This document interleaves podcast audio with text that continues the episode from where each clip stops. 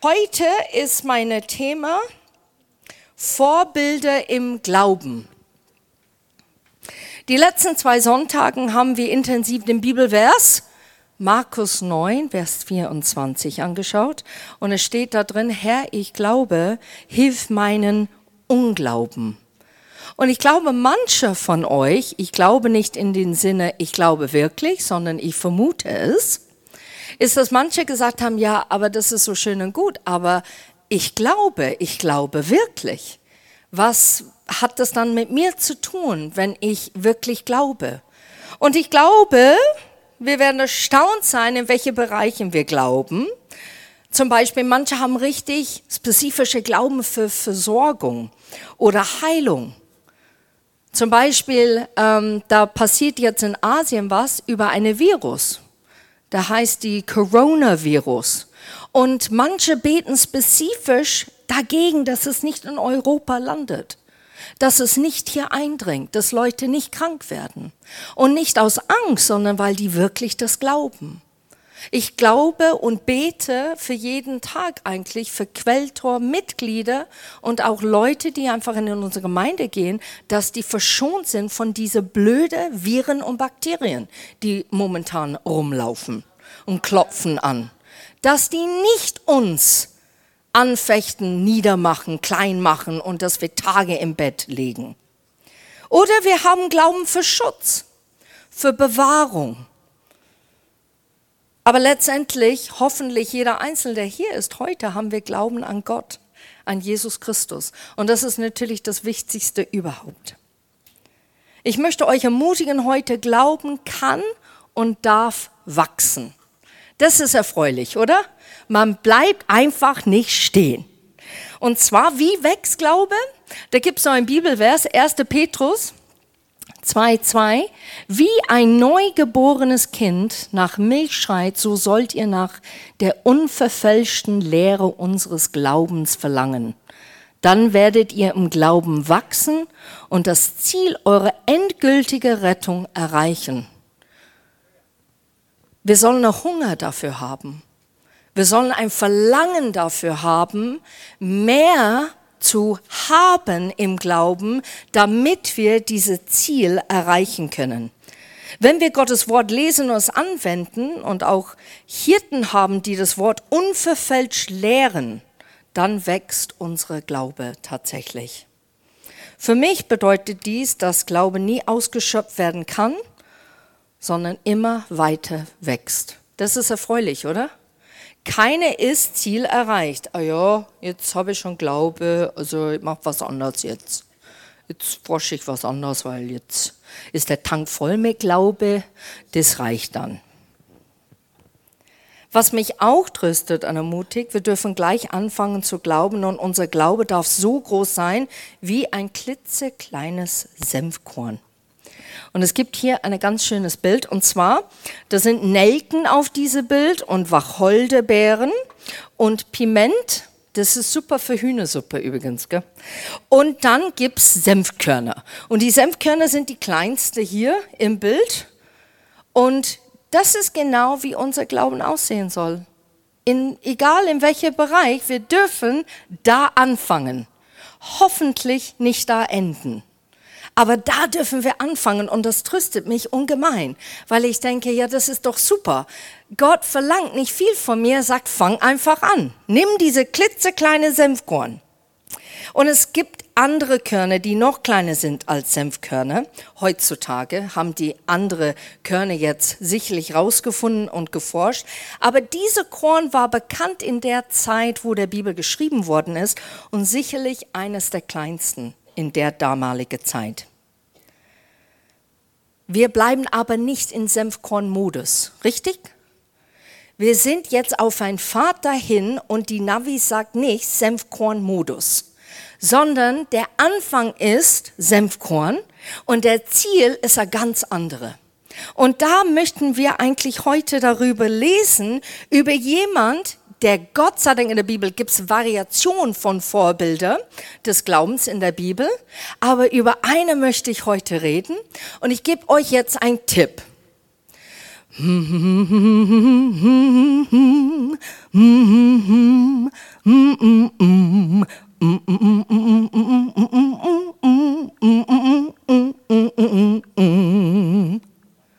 Wer war das?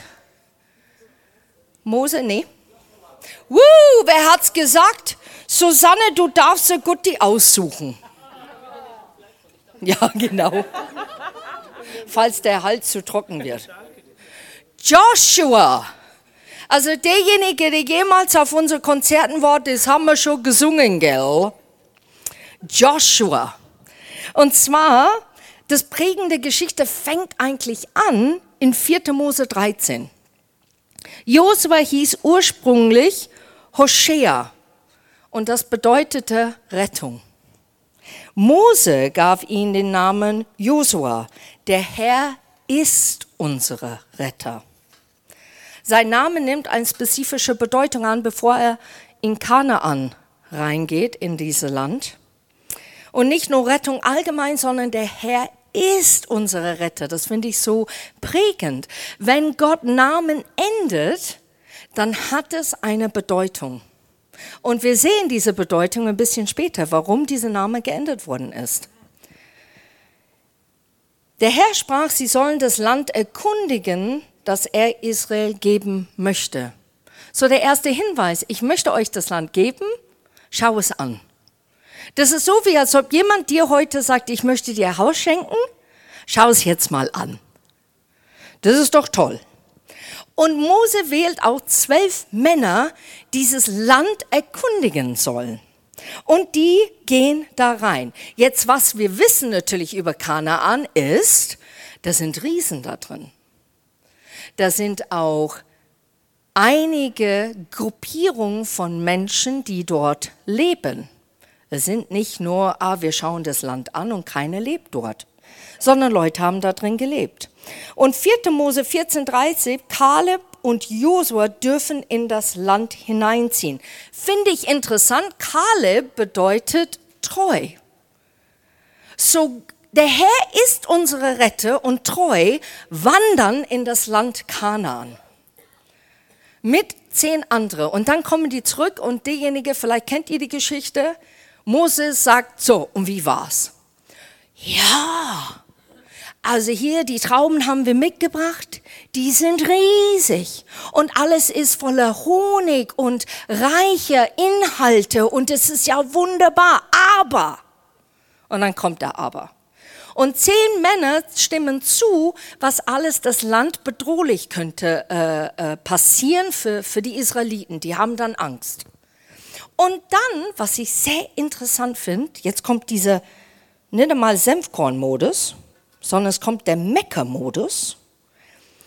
Die Israeliten fangen an, Gott zu schreien und sagen, warum hast du uns rausgeführt aus Ägypten, damit wir geschlachtet werden in Kanaan? Dies ist doch schrecklich. Und ich finde es interessant, weil die da in Ägypten gelernt haben zu meckern, haben es aber nicht ausgebügelt mit Gott, gelernt zu sehen, dass er weiterhin Wunder getan hat. Er hat Wunder getan in der Wüste. Und die sehen das nicht und schätzen das nicht höher ein als das, was die von ihrer alten Modus, ne? Plötzlich wird die alte Modus erweckt und dann fangen die das Meckern an. Und Gott wird sauer. Und dann sagt Gott zu Mose, okay, Kaleb und Joshua, die dürfen rein. Die würden in dieses Land hineingehen. Aber der Rest, die gehen nicht rein. Und alle müssten sterben. Dieses Same des Meckereis müssten sterben. Der Samen der Zweifel musste sterben. Dann sehen wir natürlich, dass Mose etwas nicht richtig tut vor Gottes Augen mit dem Fels und Gott sagt zu ihm, du darfst das Land anschauen, aber du darfst nicht hineintreten. Und dann kommen wir zu 4. Mose 27, zwischen 17 und 23, wo Josua auserwählt wird als der Nachfolger Mose. Und das finde ich so interessant. Eine Auserwählte von Mose, ein führender Leiter, der Herr ist unser Retter. So jedes Mal, dass dem Volk gesagt hat, wer ist unser Leiter? Ah, der Herr ist unser Retter, der führt uns da hinein. Gott hat einen Sinn, warum er Dinge macht, damit wir manchmal vor Augen nicht vergessen, was er tun wird und was er tut. Und das hat er in Jose gemacht, indem er diesen Namen ihm geschenkt hat. In Vers 17 finde ich, wo Mose zu Gott spricht, finde ich sehr interessant, wie er diese Person schreibt, der diese Menschen, Israeliten, führen soll der die Israeliten anführt, eine, der ihnen vorangeht und das Zeichen zum Aufbruch und zum Halt gibt. Lass nicht zu, dass sie wie Schafe ohne Hirten sind, sie sind doch dein Volk. Es soll eine Leiter sein, die mit Aufbruch und Halt kennt. Seine Persönlichkeit kennt Aufbruch und Halt. Und ich glaube, das müssen wir auch sehen in Pastoren. Ich glaube, wir müssen auch sehen, das sind Leute, die eine Gruppe leiten. Haben die diese Qualität, etwas aufzubrechen? Und während des Aufbrechens haben die die Möglichkeit, die Menschen zu sagen, bleibe dran, es ist noch nicht vorbei, halte durch, stehe fest. Und dann kommt dieser Halt, diese, wir werden es sehen. Ich schenke dir die Sicherheit, weil Gott es vorher gesagt hat. Wir lassen uns nicht beehren von das, was wir sehen, hören oder fühlen. Und dann lesen wir weiter, wo es in Josua 1, was eigentlich eine Lieblingsverse von mir sind, in Josua 1, 6 bis 9 werde ich einfach lesen, wo Gott zu Josua spricht. Sei mutig und stark denn du wirst das Land einnehmen, das ihr eure Vorfahren versprochen haben und wirst es den Israeliten geben. Halte dich mutig und entschlossen an das ganze Gesetz, das dir mein Diener Mose gegeben hat. Weiche kein Stück davon ab, dann wirst du bei allem, was du tust, Erfolg haben. Sag dir die Gebote immer wieder auf, denke Tag und Nacht über sie nach, damit du dein Leben ganz nach ihnen ausrichtest dann wird dir alles gelingen, was du dir vornimmst. Ja, ich sage es nochmal, sei mutig und entschlossen, lass dich nicht einschüchtern, hab keine Angst, denn ich, der Herr, dein Gott, stehe dir bei, wohin du auch gehst. Ist interessant, Gott sagt mehrmals nicht, weil Gott senil ist oder alt geworden ist, sondern er sagt ganz bewusst zu Josua, sei mutig und sei entschlossen. Hab keine Angst, sei mutig, sei entschlossen. Er sagt es mehrmals zu Josua, in, einfach in dieser Zeit, wo er zu ihm spricht. Warum? Weil er weiß, dass Josua braucht, er muss mutig werden und er muss entschlossen bleiben. Und deshalb wiederholt sich äh, Gott in das, was er sagt, manchmal zu uns. Nicht, weil er es vergessen hat, sondern weil wir es sehr oft vergessen. Wo Angst lebt, kann Glauben nicht wachsen. Das wissen wir alle. Wir wissen diesen Satz super. Ja, das, das weiß ich schon. Aber manchmal versuchen wir Dinge zu deichseln, wo wir sagen, okay, ich verdränge den Angst und ich zitiere einfach die Bibel und dann ist es vor Gottes Augen schon Glauben oder glaubwürdig. Wir müssen anfangen, unsere Angst und diese Ängste auseinanderzusetzen mit Gott. Ich habe Angst, ich fürchte mich. Ich zittere vor diesem Bericht. Ich zittere vor vor morgen. Ich zittere und habe Angst oder Bammel, was gesagt wird. Und ich nehme diese Senfkorn und ich möchte Gott, dass du es vergrößerst und dass du einfach noch mehr Glauben hineinhaust, dass ich das sehe, wie du die Dinge siehst. In Josua 5, Josua begegnet ein Soldat, doch es war der Befehlshaber, Engel des Herrn. Und das finde ich auch interessant. Mose hat so ein brennende Busch-Erlebnis, sagen wir immer. Ne? Hast du auch so ein brennende Busch-Erlebnis mit Gott? Also nicht wortwörtlich, dass ein Busch plötzlich sich anzündet und doch nicht äh, verdirbt, sondern du hast eine Begegnung mit Gott, wo du sagst, an dem Tag kann ich mich erinnern, Gott hat zu mir gesprochen. An dem Tag hat Gott mir was gezeigt und es hat mein Herz so ermutigt, dass ich jetzt den Mut nicht verliere für den nächsten weiteren Weg, den ich gehen muss in dem Bereich. Und Josua hatte so einen ähnlichen Moment mit diesem Befehlshaber des Herrn. Und da steht in Josua 6, und da ist jetzt ein paar Sachen, dass wir lesen sollen, weil ich finde es einfach wichtig. In Jericho hatte man aus Angst vor der Israeliten sämtliche Tore fest verriegelt niemand kam mehr heraus oder hinein. Jericho. Jericho war in Kanaan. Da schau her. Und die Leute, die in Kanaan gelebt haben, hatte Angst von den Israeliten. Da schau her. Interessanterweise hätten die Israeliten das gewusst, bevor Gott gesagt hat, geh und kündige, ne? forsche dieses Land aus. Dann, ich glaube, die Israeliten wären ganz anders reingegangen. Boah, die haben Angst vor uns, dann brauchen wir keine Angst vor denen haben. Die zittern. Und wisst ihr, warum die Angst hatten? Die hatten schon die Geschichten gehört, was Gott alles gemacht hatten, wie er das Meer geteilt hat und wie er Wunder vollbracht hat in die Wüste für dieses Volk. Die haben es erfahren und die haben es geglaubt. Nur die Israeliten, die haben es erfahren und erlebt und trotzdem nicht geglaubt. Interessant, ne? In welchen Momenten in deinem Leben erfährst du und erlebst du was und trotzdem dennoch brauchst du noch mal eine Runde, bis du wirklich glaubst, nee, Gott hat gesprochen. Gott hat sich wirklich gezeigt.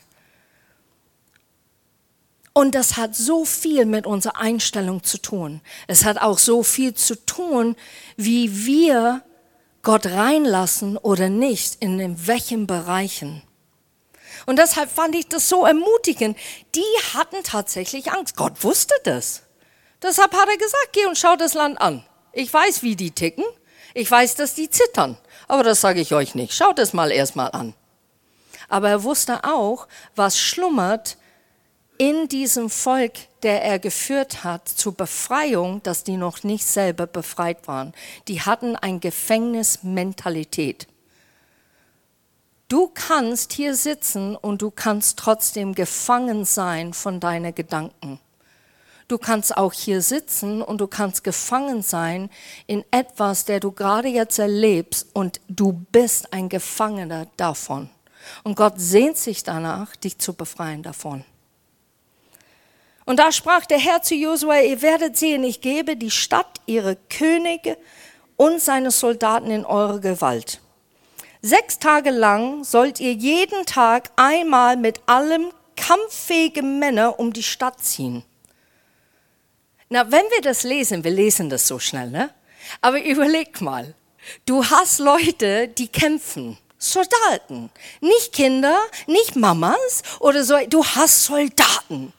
Und wisst ihr, was die machen müssen? Wandern. Die müssen wandern. Na, als Soldat würde ich meinen, Josua, bist du jetzt sicher, was du mir jetzt gerade erzählst? Ich soll jetzt jeden Tag einmal hier rum, ist das jetzt dein Ernst? Ich bin ein Kämpfer. Was soll denn das? Und nicht nur das, ich darf nicht mit der Nachbar reden, während ich das tue. Es ist eine, nicht eine nette Wanderung. Es ist in Stille gemacht. In Ruhe gemacht. Ich soll über diese Mauer hinaus einfach wandern. Einfach rum. Aber meine Charakter ist zu kämpfen. Finde ich so interessant. Wenn du nur diese Vers nimmst, dann können wir ganze Predigt darauf bauen. Überleg mal, Dinge, die so absurd manchmal vorkommen in dein Leben, machen Sinn am Ende, wenn du es dann siehst, das große Bild, wenn du begreifst, was eigentlich Gott meint damit.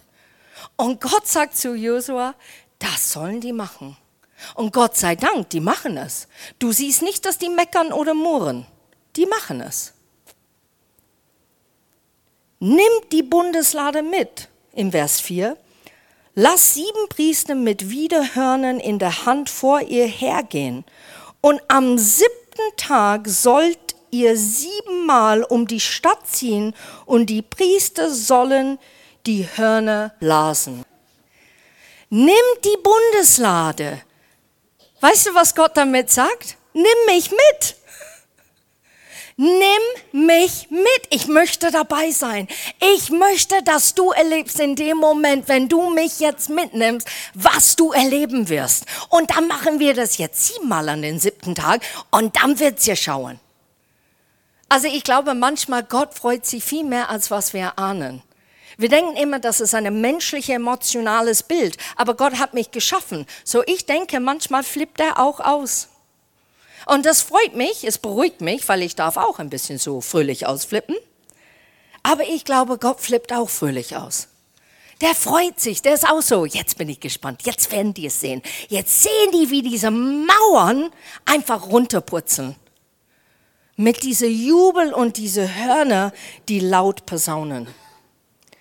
In Vers 5, wenn der langgezogene Signaltön des Widerhorns ertönt so stimmt ein lautes Krieggeschrei an, dann wird die Stadtmauer einstürzen und ihr könnt von alle Seiten nach Jericho eindringen.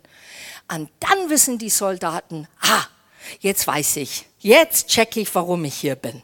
Jetzt macht es alles wieder Sinn. Ich bin nicht ein leiser Soldat, jetzt darf ich so einen Kampfschrei loslassen und jetzt darf ich sogar diese Stadt erobern. Und ich finde es interessant. Wissenschaftler sagen ja, die Mauer waren ein bisschen marode, ne? Waren ein bisschen, also es ist ne, nicht so ganz ein Wunder. Das ist mir so wurscht, was der Mauer war. Das Ding ist runtergeputzelt. Das ist für mich eine Wunder. Und es hat gezeigt einfach die Volk, ich bin mit euch, ich gehe mit euch, verliere den Mut nicht, hab den Glauben, auch wenn manche Schritte, bevor du den Ziel erreicht hast, keinen Sinn macht.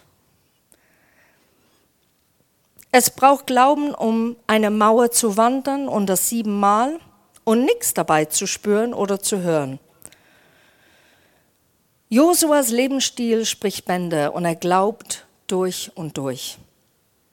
Und später in dem Buch Josua liest du weiter, wie ernst Josua nahm, was Gott ihm sagte. Steht in Josua 22, 2 bis 14, sagt er zu dem Volk, er sagt, ich bin jetzt sehr alt und werde bald sterben. Ihr habt mit eigenen Augen gesehen, was der Herr mit allen Völkern in dieser Gegend gemacht hat. Er selbst, der Herr euer Gott, hat für euch gekämpft und das tut er bis heute. Vers 4. Erinnert euch nur, wie ich das Land zwischen dem Jordan im Osten und dem Mittelmeer im Westen eure Stämmen durch das Los zugeteilt habe. Viele Völker habe ich hier besiegt. Einige sind zwar noch übrig geblieben. Doch der Herr, eure Gott, wird auch sie verstoßen und vertreiben. Ihr werdet ihr Land in Besitz nehmen, wie er es versprochen hat. Seid fest entschlossen, alles zu befolgen, was im Gesetzbuch von Mose aufgeschrieben ist. Weicht kein Stück davon ab. Vermischt euch nicht mit den Völkern, die noch in eurem Land wohnen. Nimmt die Namen ihrer Götter nicht in den Mund und schwört nicht bei ihnen, dient ihnen nicht und betet sie nicht an. Haltet dem Herrn, euren Gott, die Treue, wie ihr es bis heute getan habt. Der Herr hat großes und mächtige Völker euretwegen vertrieben. Niemand konnte euch standhalten. Ein einziger von euch verjagt tausend Feinde, denn der Herr, eure Gott, kämpft selbst vor euch, wie er es versprochen hat. Liebt den Herrn, eure Gott, bemüht euch immer wieder darum, denn es geht um eure Leben. Und wenn ihr euch von ihm abwendet und euch mit dem Völker einlasst, die noch in eurem Land sind. Wenn ihr euch mit ihnen verheiratet und vermischt, dann wird der Herr, euer Gott, diese Völker ganz gewiss nicht mehr aus eurem Land vertreiben. Und dann ab Vers 14 sagt, bald werde ich sterben, denn jedes Leben geht einmal zu Ende. Dann nimmt euch zu Herzen, was ihr erlebt habt und denkt immer daran, kein Versprechen des Herrn, eures Gottes, blieb unerfüllt alles ist eingetroffen. Und wir leben in einer Welt, der verdorben ist. Wir leben in einer Welt, der sehr dunkel ist. Eine Welt, der hauptsächlich nicht nach Gott lebt. Christian hat auch erzählt letzte Woche, Deutschland ist quasi aufgebaut aus der griechischen Mentalität und Philosophie. Es ist in ganz tief gesickert in die Wurzeln unseres Landes. Und ich weiß, manche von euch sitzen hier und sagen, es ist nicht eingetroffen, wie ich gebetet habe. Gott hat nicht mein Gebet erhört, wie ich es gewünscht hätte. Und diese Antworten kann man ganz ehrlich Gott gegenüber äußern und sagen. Und die Freiheit, aber auch den Geduld dazu zu haben, dass er hoffentlich, während du hier lebst, ihn hörst, was er zu sagen hat darüber. Wenn nicht, bin ich mir sicher, du erfährst es, wenn du ihn eins zu eins begegnest. Das ist zwar kein Trost, aber es ist ein Zuversicht. Ich habe Antworten selber nicht erfahren. Dennoch glaube ich an einen allmächtigen Gott. Dennoch glaube ich sein Wort und was er sagt. Und jeder Mann, Frau, Kind, Jugendliche, der in Glauben steht, hat diese wichtigen Prinzipien und glaubt es. Und jetzt kommen wir einfach kurz zu den Punkten hier. Nummer eins. Josua hat es dem Volk gesagt, Gott kämpft für dich.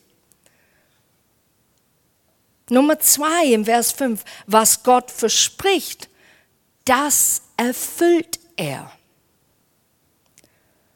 Nummer drei, weiche von Gottes Wort nicht ab. Glaube weiter, auch wenn plötzlich etwas versucht, dich davon abzubringen. Bleibe dran. Gott hat es gesagt, auch zu Josua hat gesagt, denke Tag und Nacht an der Gesetz Mose steht im Psalm 119, denke Tag und Nacht nach meine Prinzipien, nach meine Wege. Wie oft denken wir wirklich Tag und Nacht, wie Gott es sieht? Ich würde sagen, nicht sehr oft, aber manchmal tun wir Gott in unsere Schablone, wie wir es gern hätten, statt eigentlich, dass Gott zeigt seine Schablone und sagt, nein, nein, ist ganz anders. Komm her rüber zeigt es. Wenn du Tag und Nacht nach mein Wort meditierst, dann wirst du erleben, wie ich wirklich bin. Du wirst mich dann vertrauen, auch wenn es manchmal nicht leicht ist. Der vierte Punkt. Keine Kompromisse zu machen und diene keine andere Gott. Es steht ganz deutlich, vermisch dich nicht mit anderen Völkern. Bete die Götter nicht an. Ich schmeiß jetzt was hier raus. Ich bin gespannt, wie eure Häuser aussehen. Ob vielleicht doch ein Gottheit da drin ist? Oder vielleicht ein Hobby? Ist da ein Götte drin, statt eigentlich Gott der Allmächtige? Ein Götze? Wir sagen immer Nein, weil wir gläubig sind und weil wir Christen sind und wir glauben an Jesus Christus. Halleluja. Aber da sind manche Dinge, die nehmen einen Platz ein, wo die nicht einnehmen sollten. Und nur du kannst das mit Gott ausmachen. Und du darfst es nicht vergleichen mit jemand anderen. Weil Gott hat irgendwas vor mit jemand anderen, der nicht mit dir hat. Der hat etwas ganz anderes vor mit dir. Und deshalb darf man das nicht vergleichen. Aber ich glaube, man soll diese Fragen manchmal stellen. Was ist in mein Haus? Was bete ich an? Ah, das ist nur eine kleine Dekoration. Mein, mein, mein Kind hat es gebastelt, das war ganz lieb. Ja, kennst du den Hintergrund von das ganz liebes Teil, was du da jetzt aufhängst? Nein? Oh, dann check es ab, ob das wirklich dann passt zu was Gott sagt und was sein Wort sagt. Und ich meine das ernst. Ich glaube, wir machen mehr Kompromisse und denken, weil wir spüren nicht in dem Moment, dass Gott plötzlich sagt von Himmel, nein. Wenn wir das hören würden, ich glaube, dann würden wir einiges aufhören. Aber das tun wir nicht und dann denken wir, oh, das geht gerade noch. Fünfter Punkt. Liebe Gott. In Vers 11 hat er gesagt, liebt den Herrn euren Gott und bemüht euch immer wieder darum, denn es geht um eurem Leben. Und ich finde es so liebevoll gesagt, bemüht euch. Es gelingt uns nicht immer. Das ist das Tolle, dass das drin steht. Es gelingt dir nicht immer, aber bemüht euch. Habt den Ziel und die Voraussetzung, ich werde Gott lieben mit allem, was ich sage und tue und zeige heute. Herr, lass mich, gib mir einfach diese zeigen, dass ich das tun kann. Dass diese Glaube auch in mir wächst, dass Menschen es sogar merken, dass Jesus in mir ist. Und Nummer sechs, wende dich nicht von Gott ab. Du kannst Glauben haben. Und jetzt habe ich die Sonnenbrille drauf, nicht weil es endlich mein Haar im Schach hält, das auch, aber du kannst Glauben so haben. Und du kannst durch den Leben gehen mit Sonnenbrille quasi drauf und einiges erlebst du. Ich würde aber vorschlagen, nicht Auto zu fahren, wenn du Sonnenbrille anhast und es ist Mitternacht. Wäre vielleicht nicht ratsam oder dunkel. Aber du fährst so quasi in diesem Senfkorn vor und du hast eine Sonnenbrille drauf und plötzlich wird es dunkel. Und du merkst eigentlich, jetzt musst du zur Seite kommen, weil jetzt siehst du nicht so ganz genau, was weiter oder wie es weitergeht. Und wenn wir mehr in Gottes Wort stehen, mehr von sein Wort lesen, mehr glauben und vertrauen, dann wächst die Glaube und dann wird der Sonnenbrille plötzlich weg. Und man kann dann weiterfahren, weil man sieht, ah ja, ja genau, da will ich hin. Und wisst ihr was, wir alle haben Sonnenbrille drauf in irgendeinem Bereich unseres Lebens. Und ich möchte euch ermutigen, nimm diese Sonnenbrille ab vor Gott. Sag ihm ganz ehrlich, wie es dir geht. Es ist auch eine Sicherheit manchmal. Wende dich nicht von Gott ab. Wenn wir das Leben von Josua anschauen, dann sehen wir, dass Glaube ist zu vertrauen auf das, was man nicht immer sieht und spürt oder fassen kann. Josua wusste, was Gott gemeint hat in Kanaan. Er hat es gesehen. Er hat alles andere gesehen, aber er hat das gesehen, was Gott eigentlich offenbaren wollte. Und Josua sah das Land durch Gottes Augen, wie es sein wird, wenn sie darin wohnen. Er hielt sich fest an die Anweisungen, die Gebote, die dem Volk gegeben wurde. Weiche nicht ab, egal deine Umstände. Lass deine Umstände nicht deine Glauben prägen. Das ist ein wichtiger Satz. Lass deine Umstände nicht deine Glaube prägen, sondern lass die Glaube deine Umständen prägen. Er hat viel mehr Ehrfurcht vor Gott als vor dem Menschen. Lass dich nicht beehren.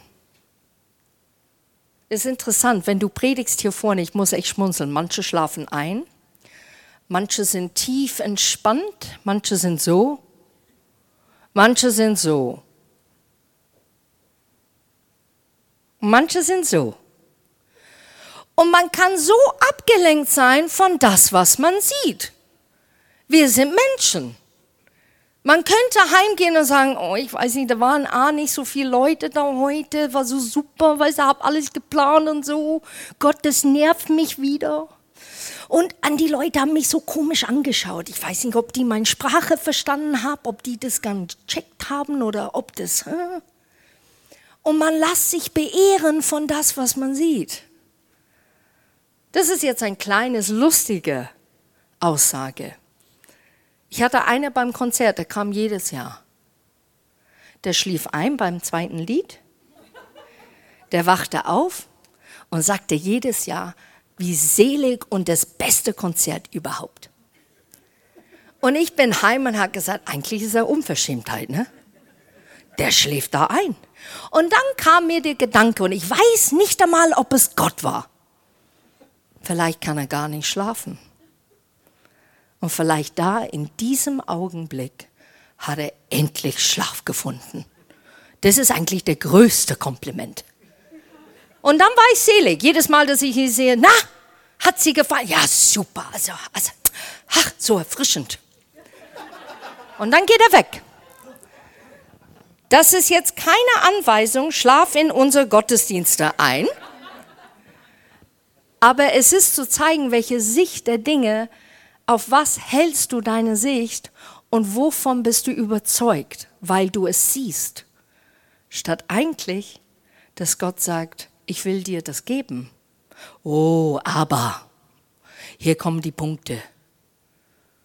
Lass dich nicht beehren. Wenn du dich nicht beehren lässt, du Gott liebst und du dran bleibst in seinem Wort zu lesen und zu forschen und zu erkennen, wie er wirklich ist, wächst deine Glaube. Und diese Glaube, ihr Lieben, können Berge versetzen. Amen.